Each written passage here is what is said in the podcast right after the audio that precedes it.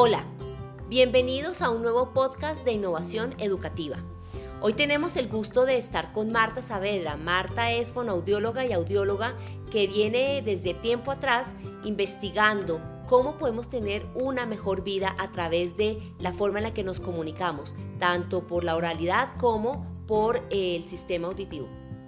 Bueno, Marta, bienvenida y quiero contarte pues algo que nos viene llamando mucho la atención y es cómo podernos comunicar mejor hoy por hoy en un momento en el que estamos mediados por las tecnologías, que muchas veces creemos que nos unen, pero eh, podríamos pensar que nos están alejando. ¿Cuál es tu perspectiva al respecto? Un saludo especial. Claro, recordemos que en este momento nos estamos comunicando ante una pantalla. Y muchas veces nuestros alumnos o las personas que están al otro lado de la pantalla no se dejan ver. Entonces, ¿qué hago?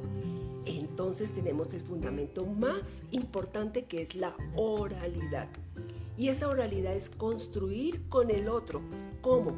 Con una intensidad de la voz, con un tono de la voz, con construir una buena vocalización, con una buena entonación. Entonces me debo comunicar con el otro sintiendo que le quiero transmitir algo, cuando yo tengo esa intención de transmitir a través de la intensidad y el tono de mi voz, he ganado totalmente porque no me limito a transmitir mi sonido a una pantalla, sino con el otro.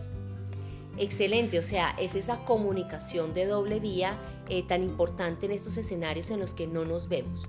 Marta, adicionalmente tenemos unas circunstancias muy particulares con nuestros docentes. Han hecho un ejercicio maravilloso de poder eh, tener unas mejores didácticas para llamar la atención de sus estudiantes, pero sentimos que todavía tenemos mucho por hacer. ¿Qué recomendaciones les puedes dar a nuestros docentes?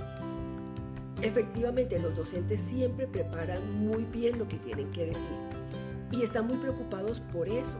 Pero si yo lo que quiero es cautivar la atención y transmitir un mensaje, entonces hago unas pausas, pregunto, me intereso en el otro y cuando el otro, que es el niño que está al otro lado de la pantalla, va a percibir necesariamente esa intención comunicativa de construir un pensamiento, entonces la tengo ganada ¿Por qué? Porque sé lo que estoy diciendo, pero al mismo tiempo quiero comunicarme con el otro. Es esa empatía que genero y eso se transmite a través de la intención.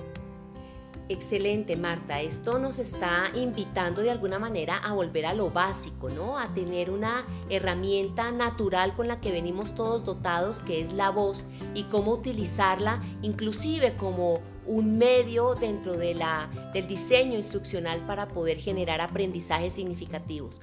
Marta, ha sido un gusto tenerte con nosotros y sabemos que tú apoyas a muchísima gente que está interesada en tus servicios, en seguir eh, teniendo una mejor relación eh, y comunicación en su entorno. Así es que dejaremos los datos de tu consultorio y de tus redes para que te puedan contactar todos los interesados. Muchas gracias. Gracias.